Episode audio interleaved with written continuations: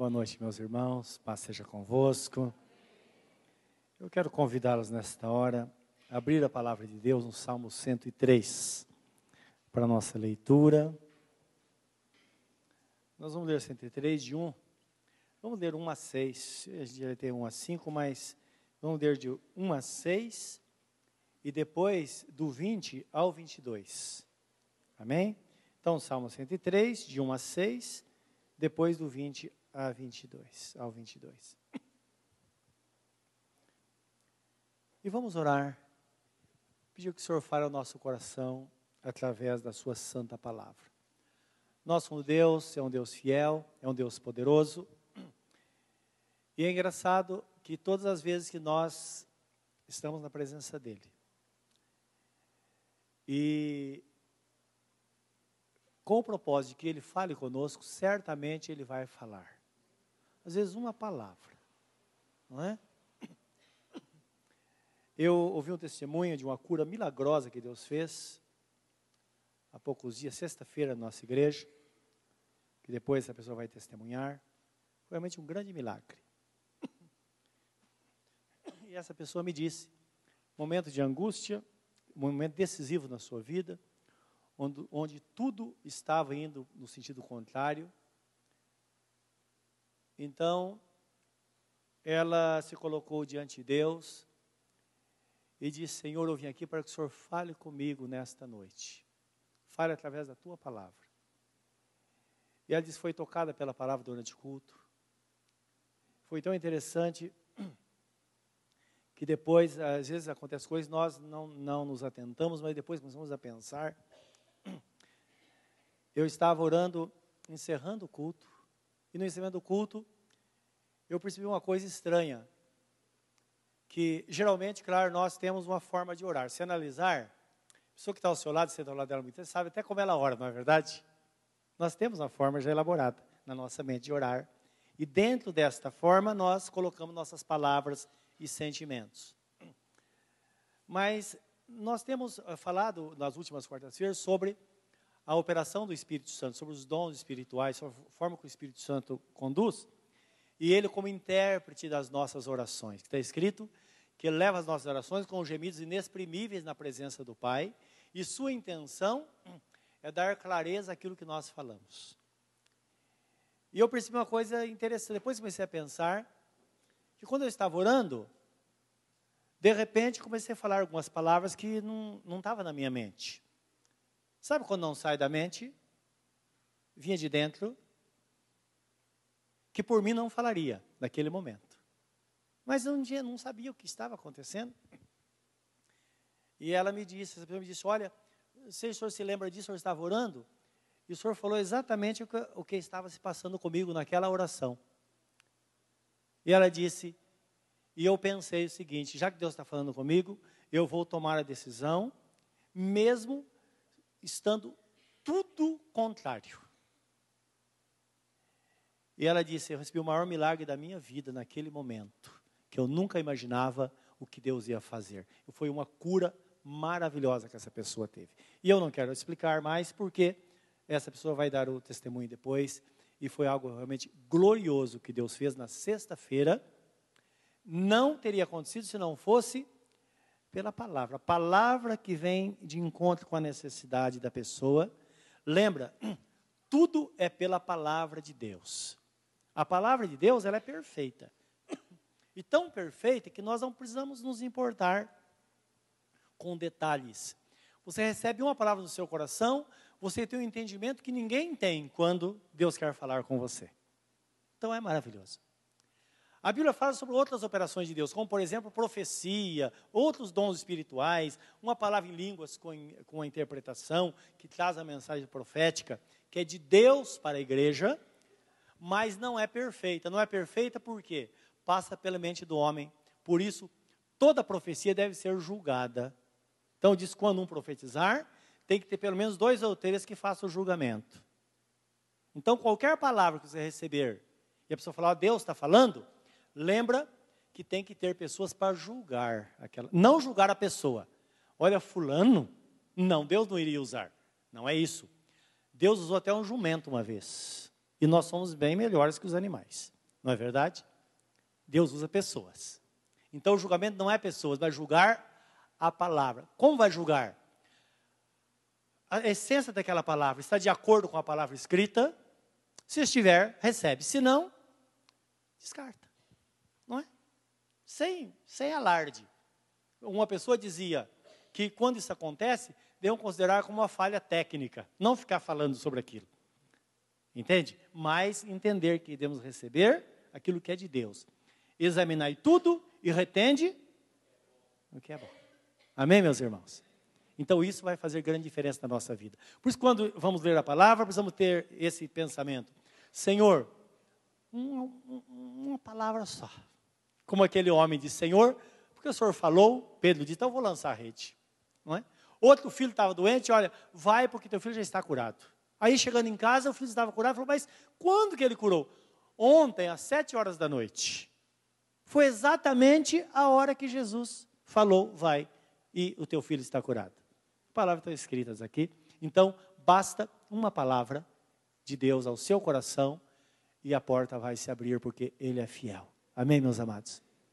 Fale isso com toda sinceridade diante dele nesta noite. Querido Deus, Tu és um Deus grandioso, maravilhoso. Como diz na tua palavra, tu és magnífico, tu és realmente um Deus todo-poderoso. E nós, por outro lado, somos tão limitados. A nossa mente é limitada, o nosso intelecto é limitado. E até às vezes para assimilar a tua vontade, às vezes é difícil para nós. A não ser que o teu Espírito Santo ilumine os olhos do nosso entendimento, para nós compreendermos além daquilo que ouvimos. E sabemos que Deus, para o bom entendedor, meia palavra basta. É o que nós falamos constantemente. E nós sabemos que realmente, se nós tivermos um bom entendimento, nós podemos ter uma interpretação daquilo que falas através da tua palavra, algo só para nós que venha se adequar à nossa necessidade. E então a bênção, a grande bênção do Senhor virá. E é o que eu quero nesta noite, que o Senhor nos ilumine, porque certamente nós precisamos. É o nosso pedido, em nome de Jesus. Amém, Senhor. Amém. Assim diz a palavra de Deus, vamos ler o versículo 6, Salmo 103. Bendize, ó minha alma, ao Senhor, e tudo o que há em mim, bendiga o seu santo nome. Bendiz, ó minha alma, ao Senhor e não te esqueças de nenhum de seus benefícios. É Ele que perdoa todas as tuas iniquidades e sara todas as tuas enfermidades. Quem redime a tua vida da perdição e te coroa de benignidade e de misericórdia que enche a tua boca de bens, de sorte que a tua mocidade se renova como a águia. O Senhor faz justiça e juízo a todos os oprimidos. Versículo 20 ao 22.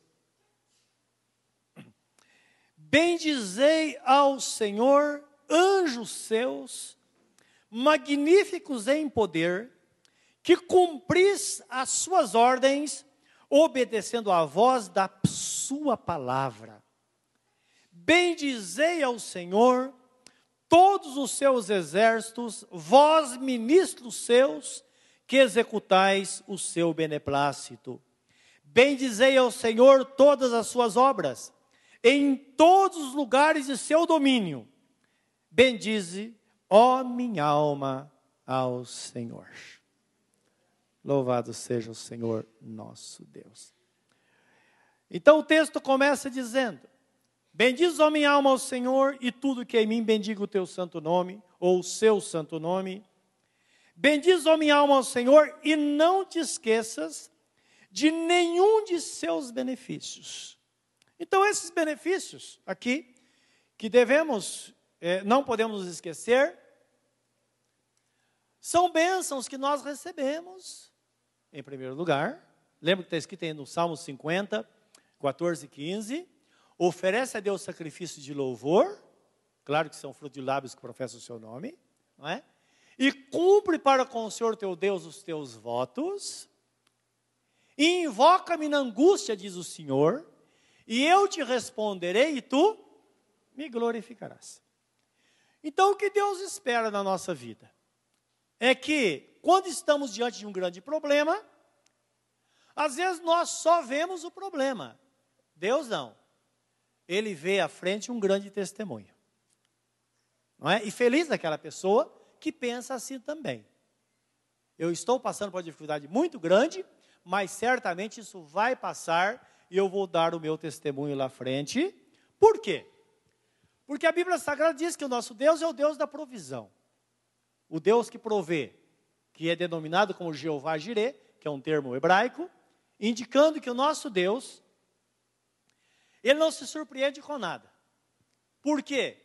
Ele, na sua grandeza, na sua onisciência, que é o, o poder de estar, de conhecer todas as coisas, e também pela sua onipresença, que é o atributo que dá a Deus, o poder somente a Ele de estar presente em todos os lugares ao mesmo tempo, e a sua onipotência, que somente o nosso Deus tem, que de ter domínio e poder sobre todas as coisas, por causa desse, desses atributos, o nosso Deus, ele antes que nós nascêssemos, podemos pensar assim, porque desde a eternidade ele conhece o futuro, mas se nós formos um pouco assim, é, é, tivermos alguma dúvida, então vamos pensar, para ter sustentação bíblica, de uma forma muito clara.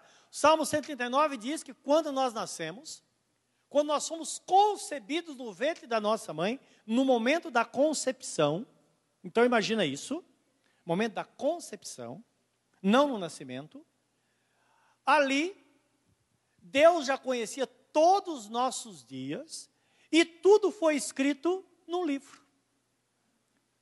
Cada coisa ao seu tempo iria acontecer. Isso indica que Deus, ele antevê todas as coisas e tem a provisão para provisão para aquele momento. Ele sabia que o problema que você está enfrentando, que nós enfrentamos às vezes, já tem a provisão. Agora, é muito triste se nós não entendermos isso. Por quê? Deus tem a provisão. Nós não podemos fechar os olhos. Como que vamos nos manter de olhos abertos? crendo na fidelidade dele, confiando e pensando como ele pensa de nós.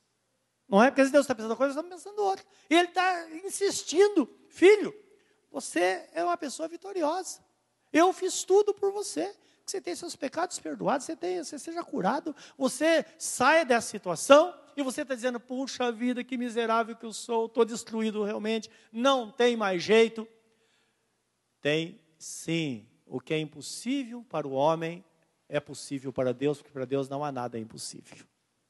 Por isso que Jesus Cristo disse: Tende fé em Deus, porque se tiveres fé do tamanho um grão de mostarda, direis este monte: Arranca-te e precipita-te no mar. E se creres no teu coração, quando nós cremos no coração? Quando nós cremos na palavra, porque a palavra está no nosso coração. Por isso que Davi dizia: eu guardei a tua palavra no meu coração para não pecar contra ti.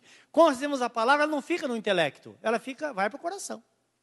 Não é? Que é o centro da nossa vida, onde habita o nosso espírito, e fica ali.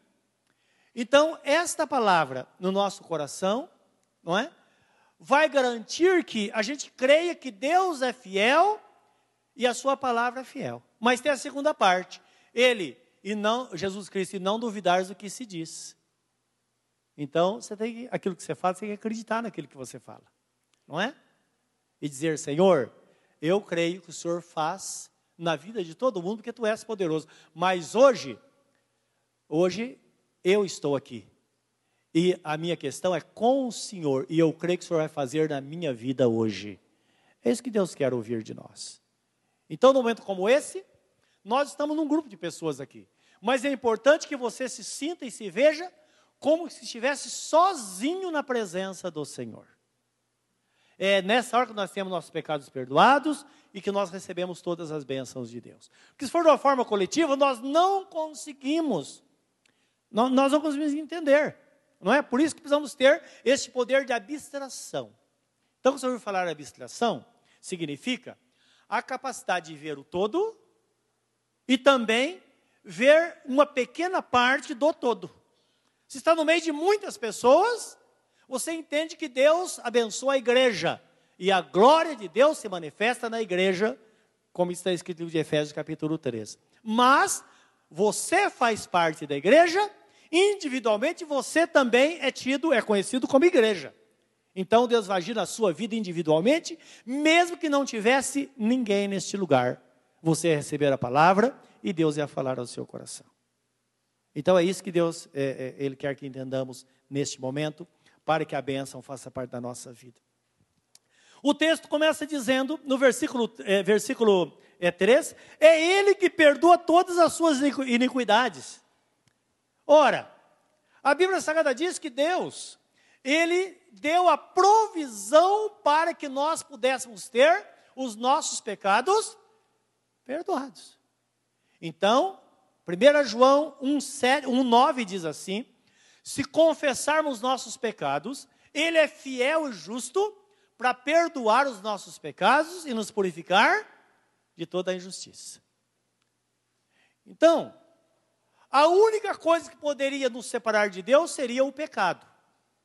O pecado original, que é o pior de todos, porque o, o pecado ele separa o homem de Deus. Mas nós sabemos que quando entregamos nossa vida a Jesus, nossos pecados todos são apagados. Mas na vida diária, nós estamos sujeitos a pecar. Então a Bíblia Sagrada fala no mesmo texto que eu citei, que aquele que, não diz, que diz que não tem pecado é mentiroso. Está negando a Deus. Porque na verdade, todos nós pecamos, mas se confessarmos nossos pecados, ele é fiel e justo para nos perdoar os pecados e nos purificar de toda a injustiça. Guarde bem. Às vezes um texto bíblico tem muitas, muitas letrinhas ali, não é? Alguns verbos que trazem uma lição muito grande para nós. Por exemplo, quando diz que ele é fiel e justo. É bom entender que Jesus não faz vista grossa ao pecado, porque foi determinado por Deus. O salário do pecado é a morte. Pecou, morreu. Não é? Ele é fiel a isso. Só que aí entra a justiça de Deus por meio de Jesus. Quando vem essa sentença sobre o crente, entra outra palavra que Jesus Cristo disse: não, você não pode morrer porque eu morri no seu lugar. E eu estou na sua vida, portanto, o preço que você deveria pagar, eu paguei. E agora você pode viver na graça de Deus, sendo uma pessoa purificada e santificada na presença do Pai. São coisas, são princípios bíblicos que não podem ser mudados. Livro de, de Isaías 59, 1 e 2 diz assim: Porque as mãos de Deus, elas não estão encolhidas para que não nos possa abençoar. Não é isso? Deixa eu dar uma olhada se é exatamente isso. E nem os seus ouvidos tapados para que não nos possa ouvir. Então, indicando realmente a relação entre Deus e o pecado. Eis que a mão do Senhor não está encolhida, para que não possa salvar, nem o seu ouvido agravado, né, isto é, tapado, surdo, para não poder ouvir. Mas as vossas iniquidades causam separação entre vós e vosso Deus, e os vossos pecados encobrem o seu rosto de vós, para que vos não ouça. Esse sempre foi o grande problema da humanidade. Graças a Deus que Deus deu a provisão para isso, ele resolveu esse problema, não é? Dando Jesus para morrer em nosso lugar, seu sangue derramado como propiciação pelos nossos pecados. É interessante que a palavra propiciação significa tornar propício é aceitável aos olhos de Deus, mas também significa cobrir e apagar. Não é? Livro de João, 1 João 2, 1, 2 diz assim: Filhos meus, essas coisas escrevo para que não pequeis. O desejo de Deus é que andemos realmente em linha reta na presença dEle. Mas se porventura alguém pecar, mas se todavia, se por acaso alguém pecar, temos advogado no céu, Jesus Cristo, o justo, que ele é o nosso advogado junto ao Pai, para fazer esta propiciação. Então, o sangue de Jesus, ele é tão poderoso como no dia que foi derramado pelos nossos pecados. E você sabe que a palavra propiciação da ideia, hoje a gente não tem muito. É, ah, tem sim. Na, no, quando era criança, a gente escrevia na escola, usava tinta, não essa caneta esferográfica, mas que era a caneta tinteiro. Alguém se lembra disso? Só os mais velhos, né? O mais novo nem tem ideia do que seja. Então, quem tinha uma posse menor, tinha aquela caneta que molhava no tinteiro, a caneta bem, só uma pena, não é? Molhava lá e escrevia. O outro que era mais, tinha uma posse melhor, o pai tinha uma, ganhava bem e tal. Então, o filho tinha uma caneta que era que tinha uma bombinha, uma espécie de uma seringa, né? Que ele põe a borrachinha, que apertava, põe no tinteiro, enchia, e ele escrevia a aula toda. Só que tanto uma quanto a outra te dava problema. De repente, saía mais tinta do que devia. E ficava aquela mancha. O que fazer com aquilo? Aí a ciência, na época, era muito adiantada, inventou o mata-borrão, que era espécie de um feltro que pegava e punha em cima ali e deixava. Daqui a pouco tirava, estava seco. A mancha não saía, ficava meio tosco, meio saía tinta, mas ficava aquela mancha. Todo mundo sabia que ali a tinta é, a, a, causou uma certa mancha naquele lugar. Mata borrão, não é? Então imagine, toda vez que nós pecamos, é apagado. Apagado. Mas se você voltar para olhar, digamos se tivesse escrito, você vai ver lá que foi apagado, você fala, algo foi apagado aqui. Não é verdade? Algo foi apagado. Então imagine você, chega diante de Deus, Senhor, me perdoa, Senhor, aquele pecado que eu cometi, Senhor, não deveria ter feito aquilo. Ele é apagado. Aí amanhã, você vai orar, imediatamente, o diabo, como é, é muito esperto, ele joga na tua mente de novo, olha, lembra, você está fazendo o que aí? Você não nem devia estar orando. Mas acontece dentro da igreja, você nem devia estar aqui, você está fazendo o que aqui? Olha, quem é você? Aí você vai para Deus e fala: Senhor, aquele pecado, me perdoa, Senhor. Imagine Deus olhando, porque está escrito, tudo é escrito nos céus. Não é? Deus olha e fala: Filho, lá tem a data, a hora que você pecou. Fala, filho, mas não tem nada escrito aqui. Na, na verdade, eu vejo que algo foi apagado, mas não tem nada escrito a seu respeito aqui, não. Você fala, meu Deus, estou sendo enganado. Aí quando o diabo traz na sua mente de novo, você fala, Satanás, sai daqui, porque eu estou purificado pelo sangue de Jesus. Desta forma, nunca uma pessoa vai ser escravizada, porque a palavra vai se cumprir, não é? Se confessar os nossos pecados, Ele é fiel e justo para perdoar os nossos pecados e nos purificar. Então, como diz o texto, de toda a injustiça. Ora, o grande problema então foi resolvido.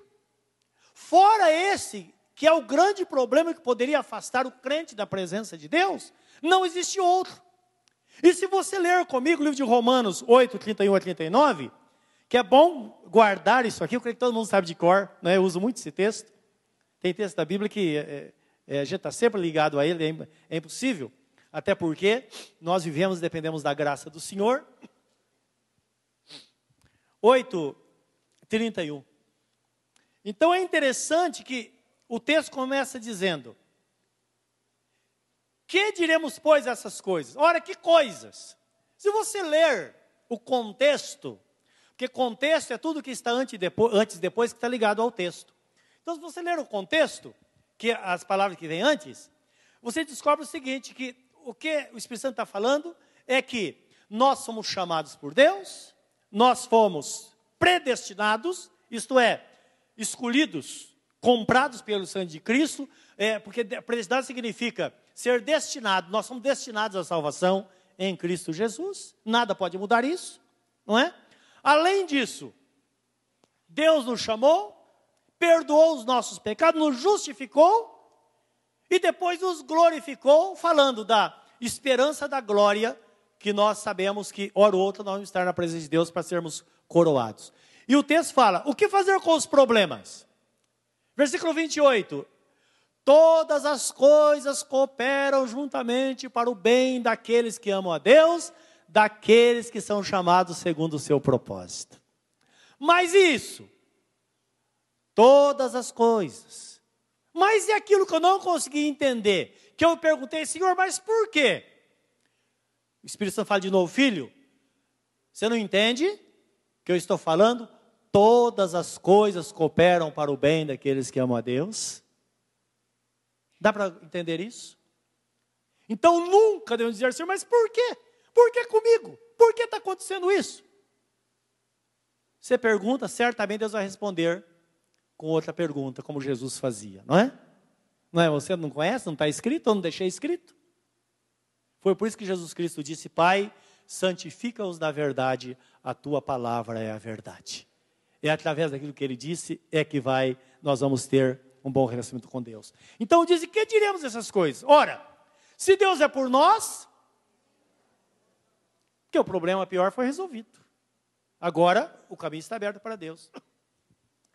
Aquele que nem mesmo a seu próprio filho poupou, antes o entregou por todos nós, como nos não dará também com ele todas as coisas?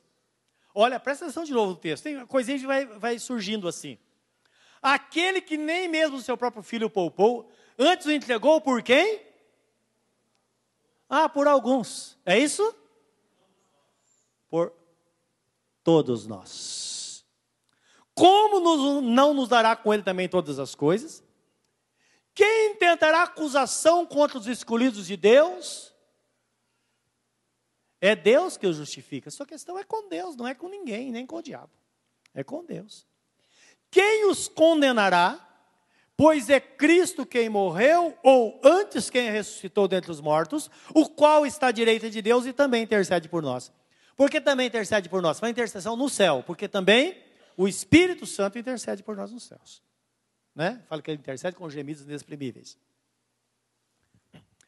35. Quem nos separará do amor de Cristo?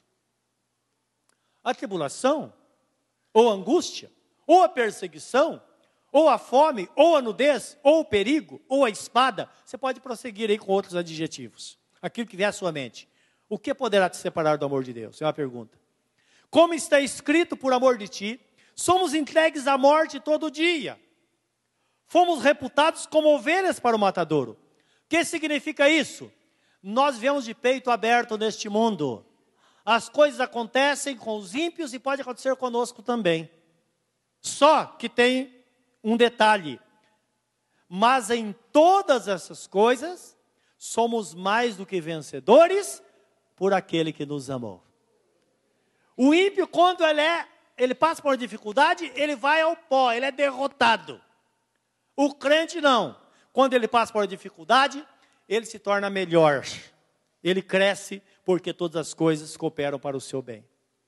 Porque estou certo de que nem a morte, nem a vida, nem os anjos, nem os principados, nem as potestades, nem o presente, nem o porvir, nem a altura, nem a profundidade, nem alguma outra criatura nos poderá separar do amor de Deus que está em Cristo Jesus, nosso Senhor. Isso significa, meus irmãos, que tudo está 100% resolvido para aquele que está em Cristo nós temos acesso ao Pai sem nenhum, nenhum problema, sem nenhuma ressalva. Porque o nosso Deus, Ele é um Deus maravilhoso. E é Ele que cura todas as tuas enfermidades. Está aí, nós podemos ver no versículo 63, deve ser é, versículo 5. Dá uma olhada aí. Não, versículo é, 3 ainda. Ele que perdoa e é Ele que cura todas as tuas enfermidades. Por que, que a Bíblia fala isso? Aí você fala, mas eu estou doente. É importante entendermos, nós estamos passando por uma dificuldade e Deus tem algo feito. Tudo está feito.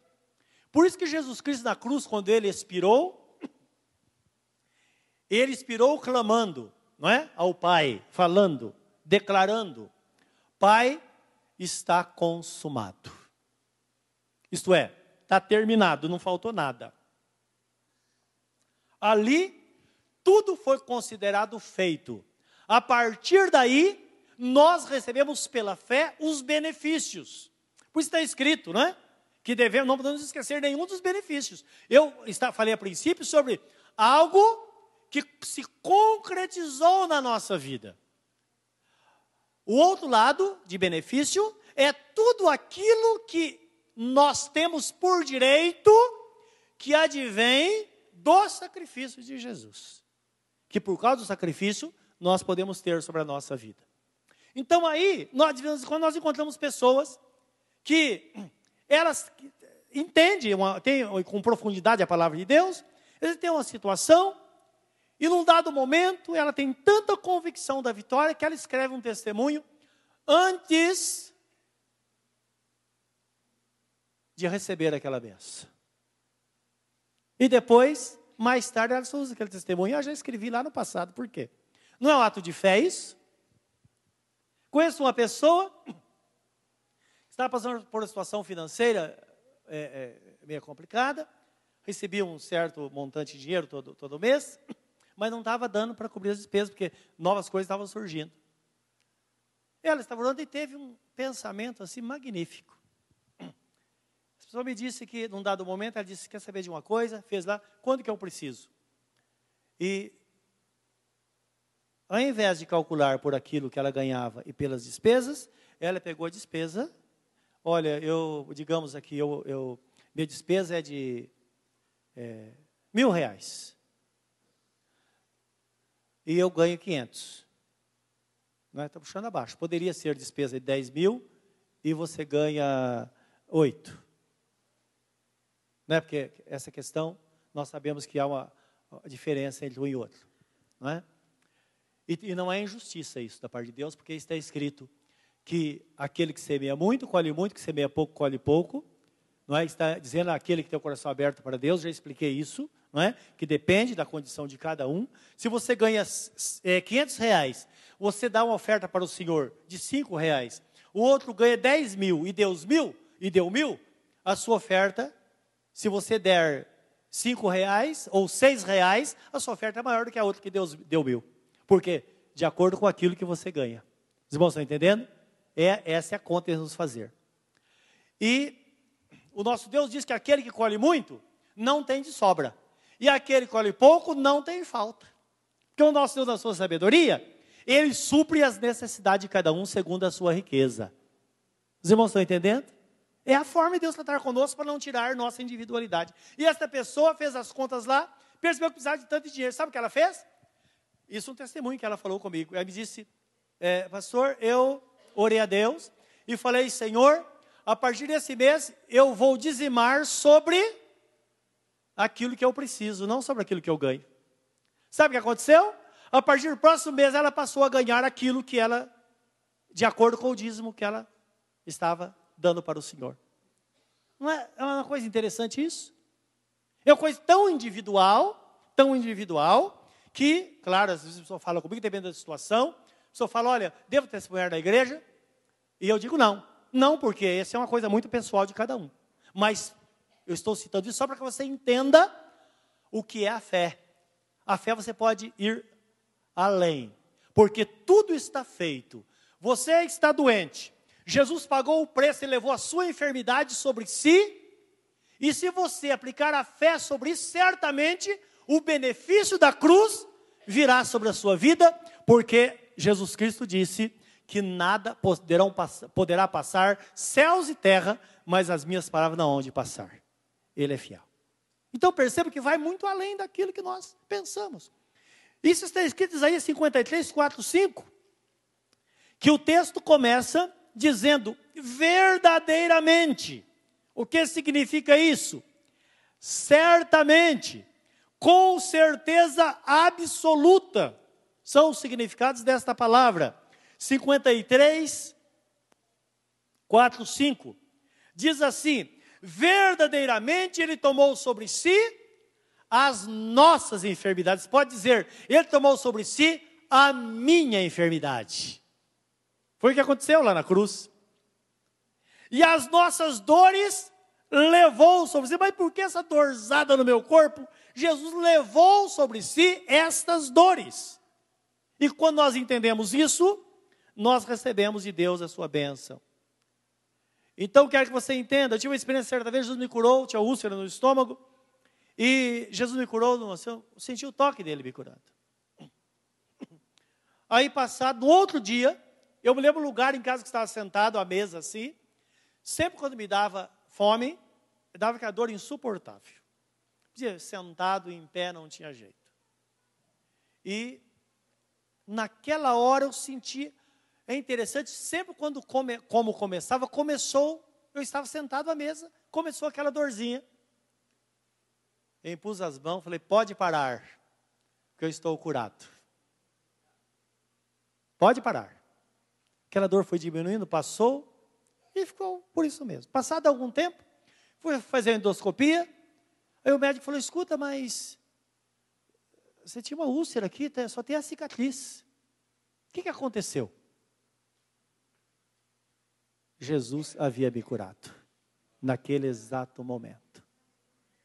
Então entenda que quando nós entendemos isso, as coisas mudam. Como nós desenvolvemos a nossa fé? Crendo e falando. Você fala, eu tenho medo de falar, e se não acontecer? Aí não vai acontecer mesmo, a fé é negativa. Mas quando você fala, Senhor, está escrito, e por que está escrito? A despeito do que eu estou sentindo, o Senhor está comigo. Então é real. Quantas pessoas são curadas pelo Senhor, e depois a enfermidade volta porque a pessoa abre mão de tudo. Não é? Me de um irmão que eu ungi, ele estava problema no estômago também, eu ungi.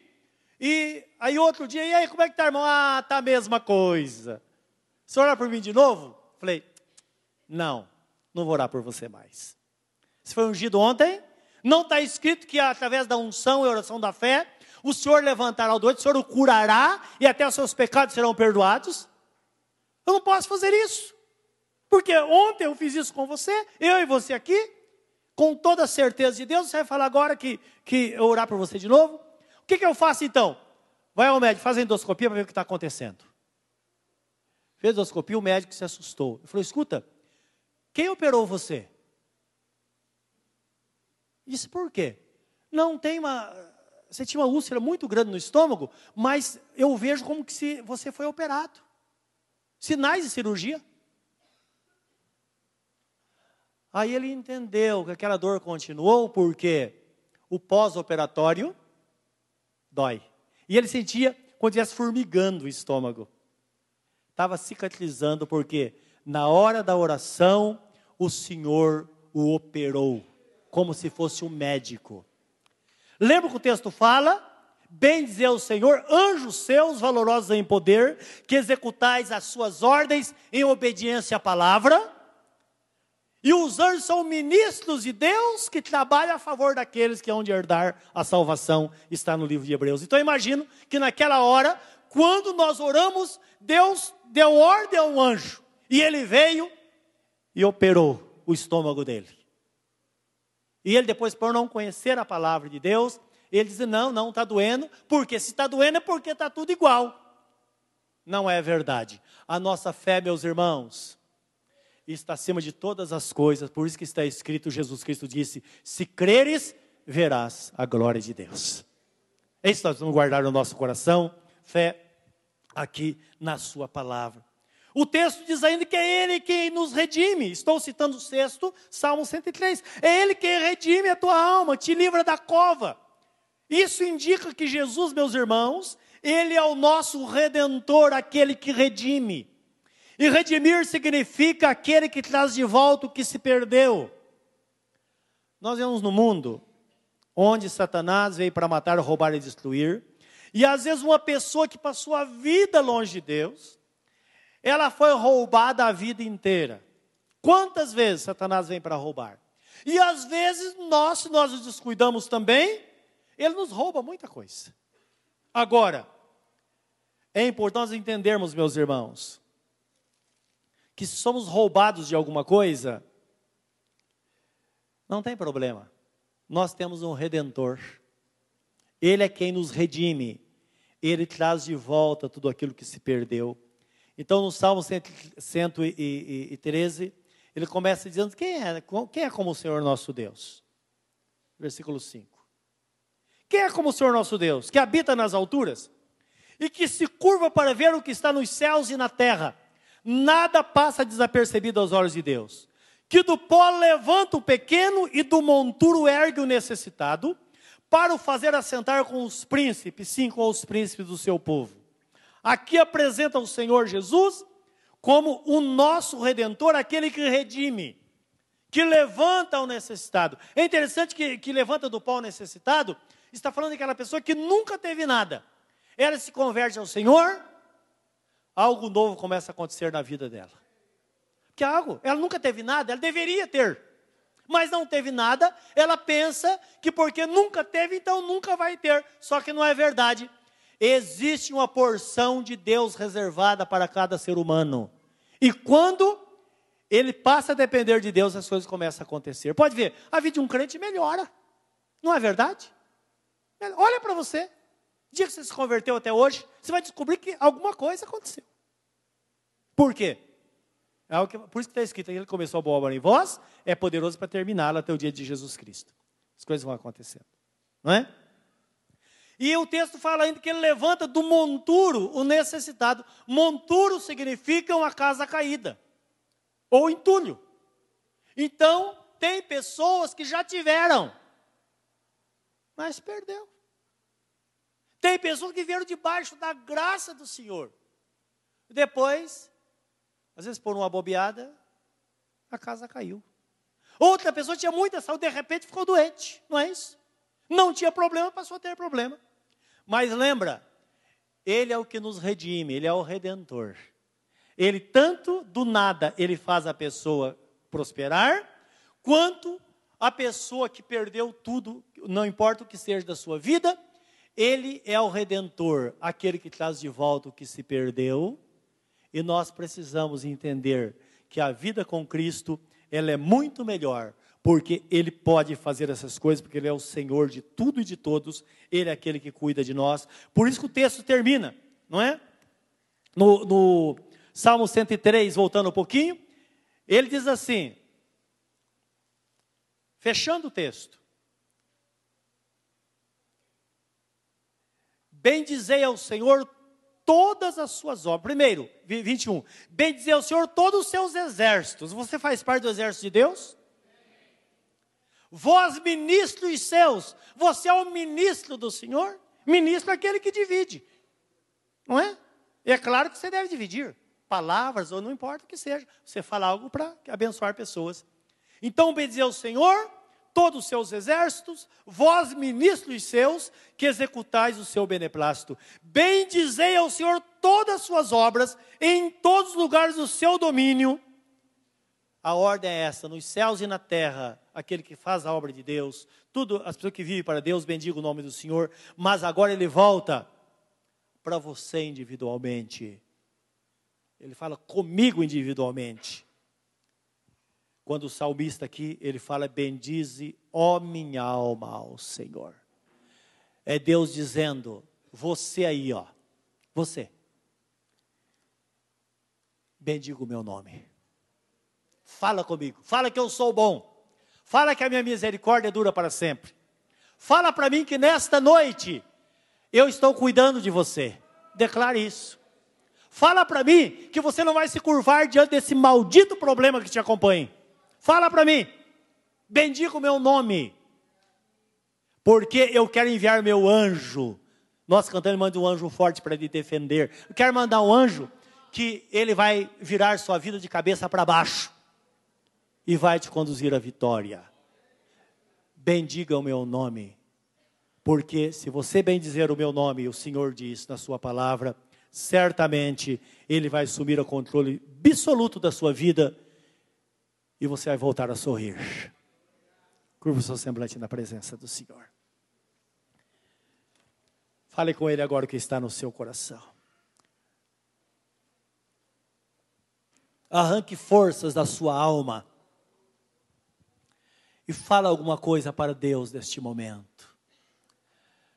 Senhor Deus, tu és bom, a tua misericórdia dura para sempre.